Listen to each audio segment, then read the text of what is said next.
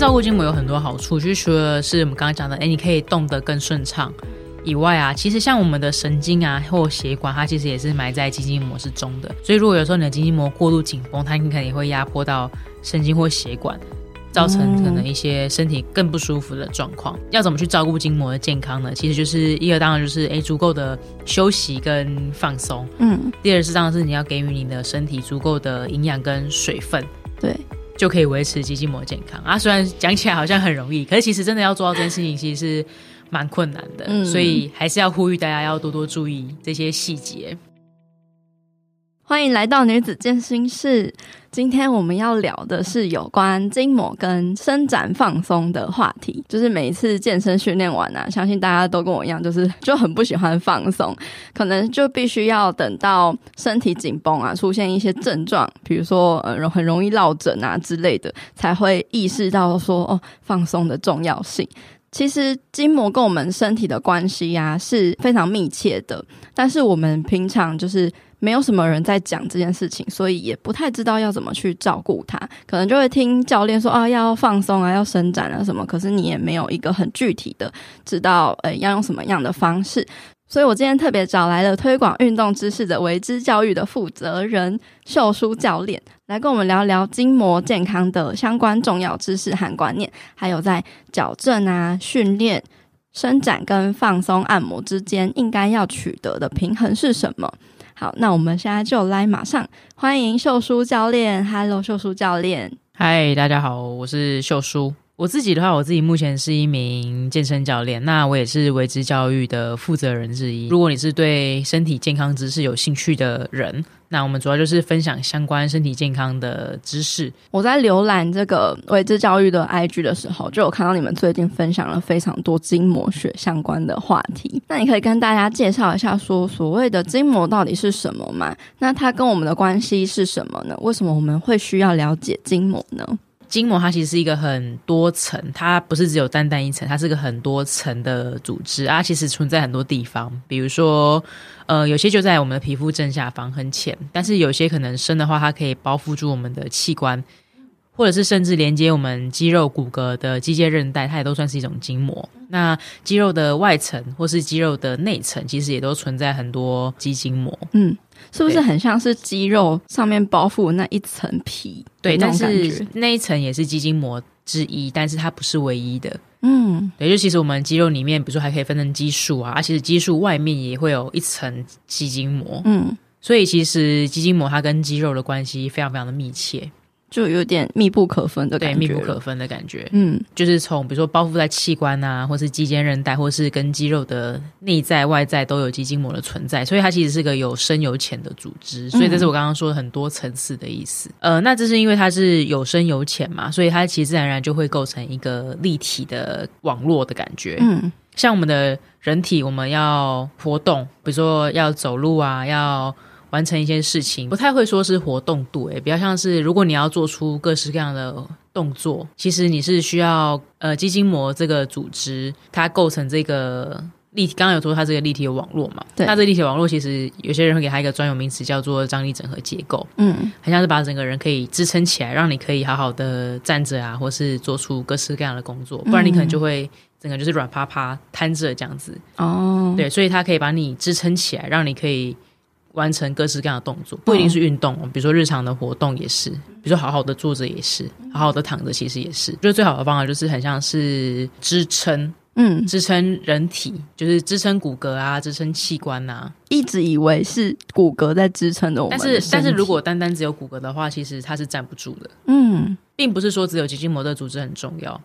这些组织都是相依相存的，就很像是呃骨骼是支架好了，对。但是这个支架之所以能够被吊住，其实是因为它有比如说肌肉啊、嗯、肌筋膜啊，把它们的这些骨干悬吊着，或是产生一些平衡的张力，所以这个结构才得以维持。嗯、所以其实张力整合结构这个名词，其实一开始是来自于建筑学，对，就是比如说钢架跟钢架之间，如果单纯只有钢架，它其实一定也会掉落在地上，对。但是如果你可能透过一些绳索彼此去牵引或是牵张，然后去构成一个结构，其实这个建筑物可以就可以好好的支撑在那边。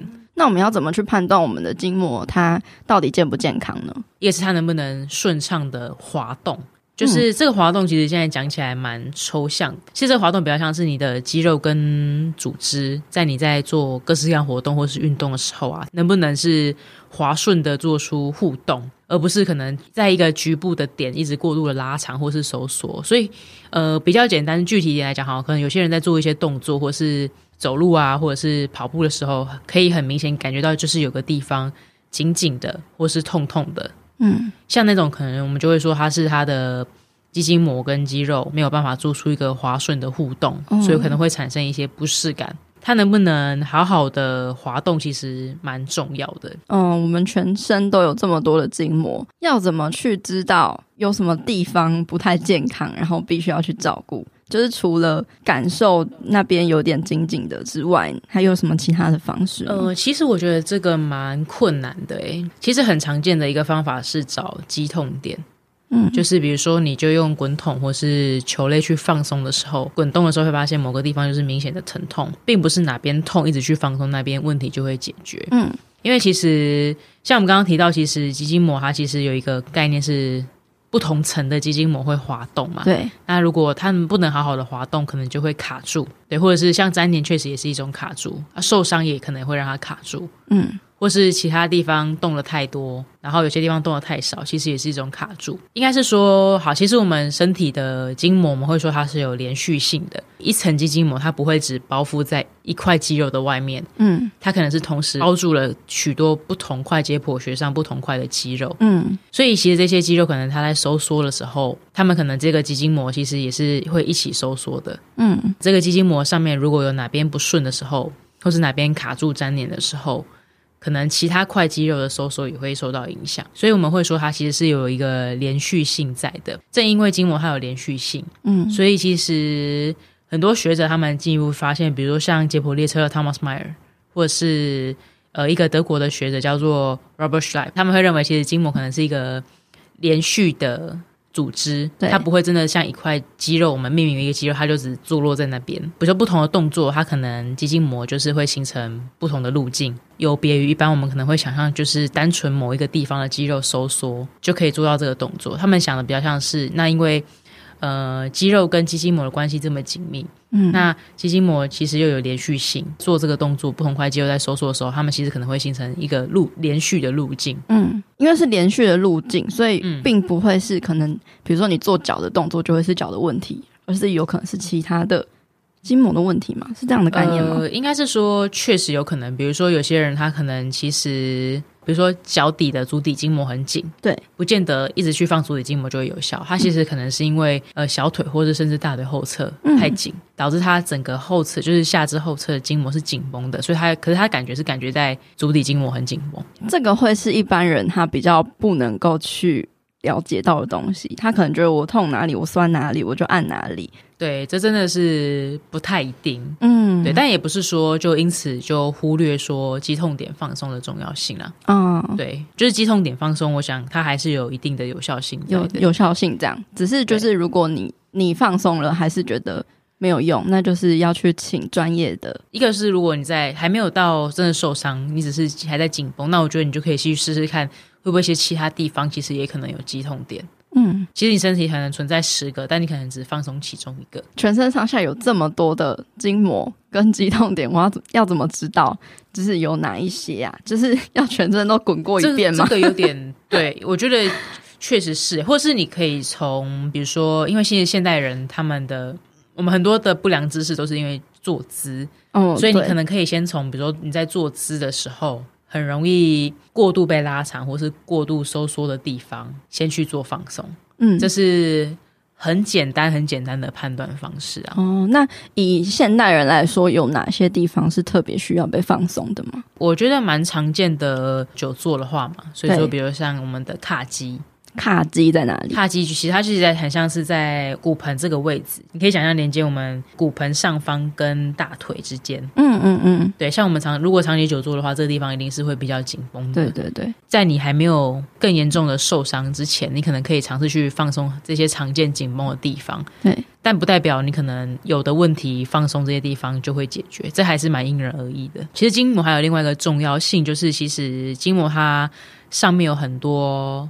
神经的感觉受器。对，这些感觉受器啊，其实就是提供我们身体有关外在环境的讯息或是一些刺激。嗯，所以像比如说刚刚提到，诶，要怎么放松？嗯，我现在会比较不建议是学生一直单独只做伸展这件事情。我以前超常就是只做伸展，然后我后来就被我一任的教练，他就说。你不能够一直做伸展的原因，是因为你就很像是一个已经打结的橡皮筋，这是蛮常见的。其实伸展很像是去拉长嘛，嗯、然后你那个已经打结的就越来越紧，越来越紧。对，所以应该是要把那个结去揉开。揉开。对，对所以应该是要用一些点式的方式，然后去去按摩松开这样。确实，确实，就是像其实刚刚佩佩讲的那个比喻就蛮好的。呃，筋膜健不健康，一个就是它能不能。好好的活动，活动起来顺不顺畅嘛？嗯、那我觉得另外一个很重要的是它有没有弹性，它是不是可以好好的被你拉长，可是拉长之后它又可以有弹性的再回弹。那要怎么去知道这件事情？我觉得这件事情从你身体活动上面是看得出来的。就是应该是说，我们会请学生做不同面向的动作。嗯，你看他在做动作的时候，他的动作是诶卡卡的，还是他是可以很顺畅的？而且可能身体不同关节活动的比例是蛮蛮好的。嗯，但是你会发现有些人他动起来就是有些地方一直动，但是有些地方就是卡住不会动。嗯，你大概就知道可能是有问题的。就是他动作可能有点片段式的在做这样，可以这么讲，就是他没办法好好的就是身体整体的去做出一个动作。嗯嗯，对，比如说你可能有一个人请他，比如说好双手并拢。嗯，然后往后方旋转。嗯，有些人可能他只会动手，他身体转动不了。判断说一个人的筋膜能不能好，肌筋膜能不能好好活动，我们通常会请他做，就是做身体整体的活动去判断这样子。那想问说，就是嗯，筋膜如果它紧绷需要放松之外呢，它是不是也是需要被训练的？呃，因为我们的筋膜其实它是具备可塑性跟弹性的。嗯，那其实有一些学者，其他其实今天发现，其实肌筋膜它可能也是具备主动收缩的能力，其实是可以去储存动能跟释放能量的。嗯，目前其实比较多的训练会着重在比较单一肌肉的训练，但是其实也越来越多的训练会认为说，哎，其实你应该从身体的功能为出发去探究说，那既然筋膜它是个连续体，那这个身体动作它可能会用到。哪一条连续的路径，嗯，进而去做出设计训练的动作。那比如说像捷普列车，它有出，它有训练，然后像 functional patterns 等等。那当然，其实肌筋膜是他们整个训练里面的一块。嗯，我并不会说它只单单在训练肌筋膜。嗯。但是其实，它其实都告诉我们一件事情，就是其实不要忽略肌筋膜，它是有其重要性的。特别如果你说，如果你的训练中如果有加进肌筋膜训练，我们会认为这样子是比较符合健康的需求的。嗯。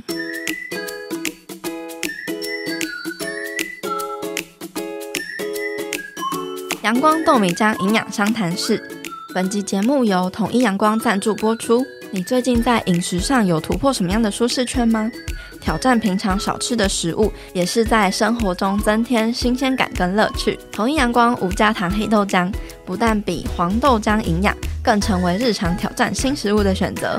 推荐你可以勇敢尝试没有试过的食物，跨出饮食舒适圈，透过不一样的食物来获得更多更好的营养。统一阳光无加糖黑豆浆，每一天都要给健康来点阳光。尝试过后，或许你会爱上它哟。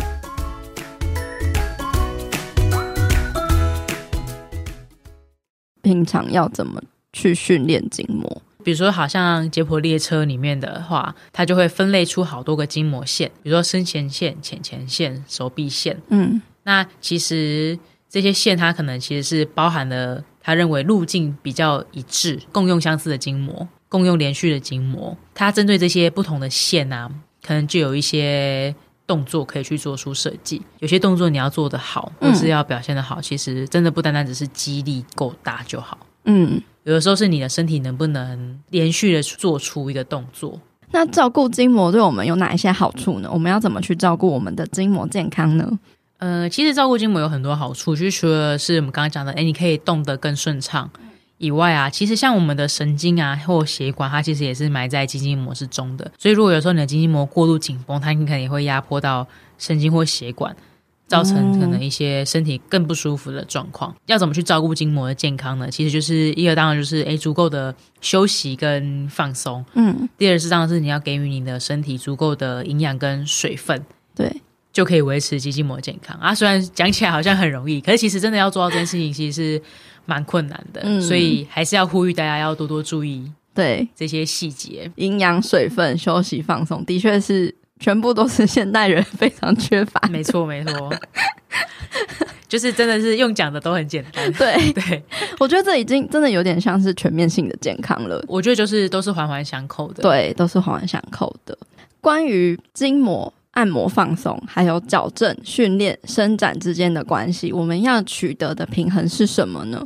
我们应该要以什么为主会比较好？嗯，我觉得可以从训练开始讲。好的训练啊，其实你的筋筋膜就会在你的呃拉伸，就是拉长跟收缩，还有回弹之间，它就会渐渐去取得一个比较健康的长度跟张力。它也会随着好的训练，其实会变得更有弹性。嗯，所以我们也不是单单追求说你的肌肉其实。越软越好，应该是有弹性，然后有适当的张力。嗯，很多人会觉得就是我要放松自己，对，就是真的也不是说越软越好。嗯，对，就是有适当的张力比较重要。对，那其实我现在也比较不建议学生单纯去做伸展这件事情，我们会比较建议用滚筒或是按摩球等等的工具去做肌筋膜的放松，嗯、去实际解开。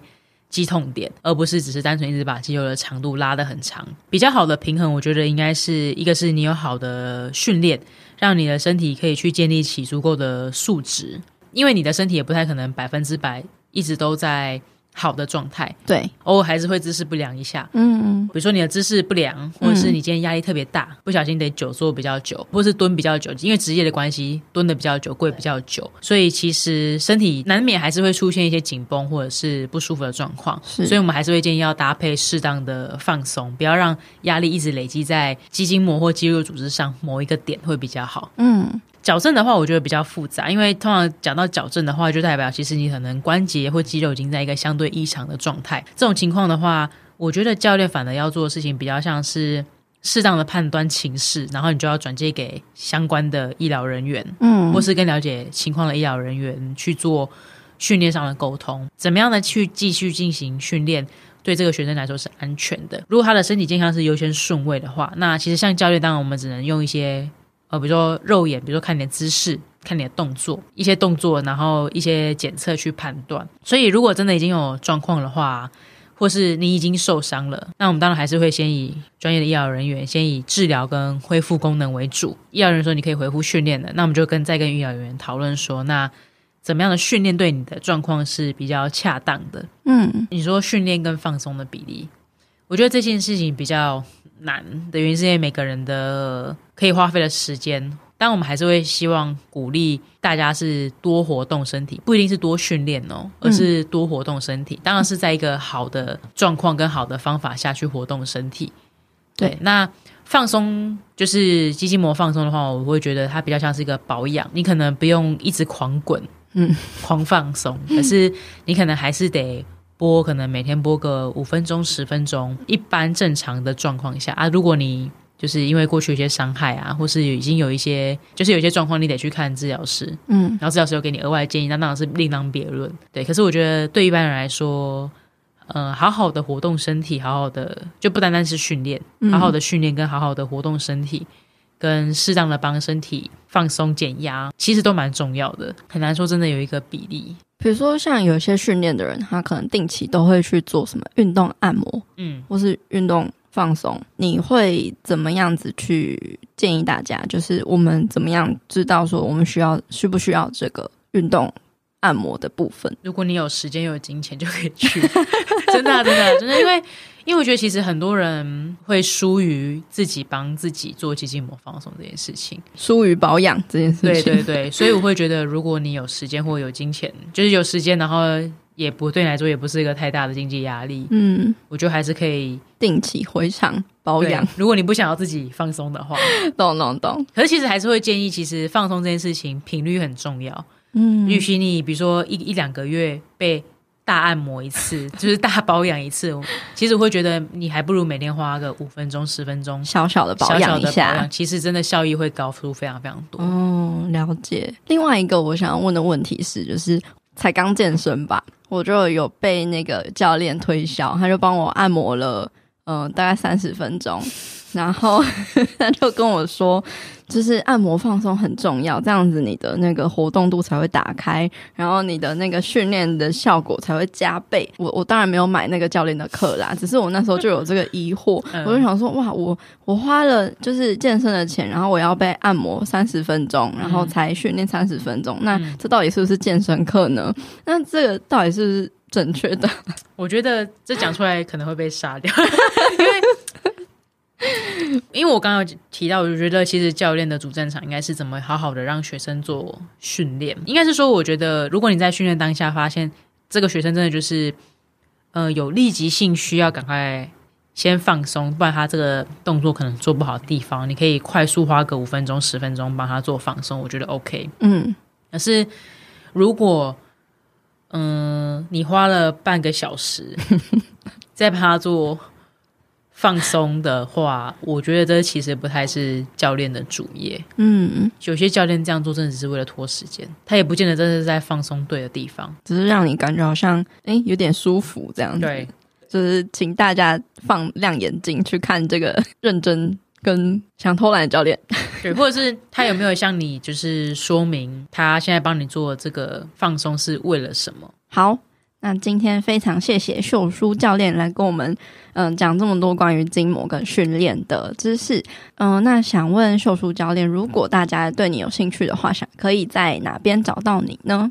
呃，如果大家有疑问或回馈想要提供给我的话，欢迎寄信到我的电子信箱，或者是到维之教育的 IG，或是我们的 Facebook。那如果你对身体健康的知识有兴趣的人们，也欢迎持续 follow 我们维之的公开平台，我们会继续的提供各式各样的健康知识。嗯，好。那最后，如果有一句话或是一段话可以送给我们听众的话，你会想送怎么样的话呢？其实知识跟资讯它更新的速度真的是日新月异，所以面对知识，其实应该是要保持一个开放、有弹性的。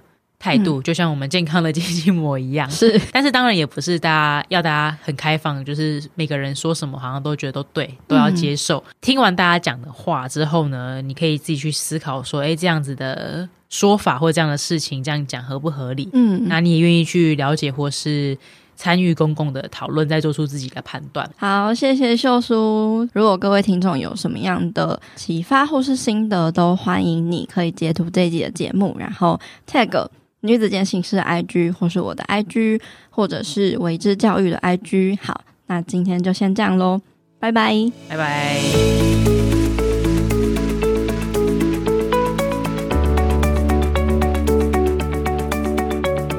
我帮你做了这集的三个重点整理。首先，筋膜指的是肌筋膜，它是一种有很多层次、有深有浅的组织。不断支撑我们的人体，形成一种压力跟张力共存的立体网络。肌筋膜能不能够好好的滑动是非常重要的，它代表你的肌肉或组织在活动的时候有没有滑顺的做出互动，而不是在局部的地方一直过度的拉长或是纠缠在一起，一直累积压力，最后可能就会产生不适感，严重的话可能会导致受伤。那肌筋膜上面也存在很多神经的受器，它提供身体很多来自外在环境的讯息跟回馈，再反映出身体的决定，所以它也是一种很重要的感觉跟运动的器官。肌筋膜健康的状态应该是要水分充足，具有弹性，活动顺畅，可以平滑的拉伸、收缩或是回弹。而我们的神经血管也埋在肌筋膜之中，如果肌筋膜过度的紧绷，可能就会压迫到神经或是血管，造成不舒服。所以有足够的休息跟放松，给予身体足够的营养跟水分，就能够维持肌筋膜的健康。一般来说呢，因为我们的生活不太可能让身体百分之百的都在最好的状态，还是会受到姿势、压力大小、地心引力等许多因素的影响。所以平时进行规律好的训练。其实是让身体建立足够良好的身体素质，去应付环境所发生的各种事件。而好的训练也会让肌筋膜在拉、收缩跟回弹之中取得健康的长度跟张力，让肌筋膜变得更有弹性。再搭配适当的放松，不要让压力继续累积在某个点上会比较好。然而，肌肉本身也不是越软越好，不建议大家只是单纯的去做伸展，而是建议用滚筒或按摩球等工具做肌筋膜的放松，去实际解开肌痛点会比较好。那今天这一集的内容就到这边啦。如果你喜欢我们节目的话，欢迎你在各大的 Podcast 平台按下订阅，追踪我们，收听每周一定期更新的新节目。也欢迎你到 Apple Podcast 上面帮我们留下五星评分，记得留言给我回馈，让我知道这个节目对你有什么帮助。你所有的留言、鼓励，还有各种行动的支持，都能够让我有继续分享优质内容的力量。非常感谢一直以来默默支持这个节目频道的你。最后，我依然要提醒你，你往前踏出的每一小步都是累积，都是进步。所以，为自己走过的路喝彩吧！女子健心事，我们下次见喽，拜拜。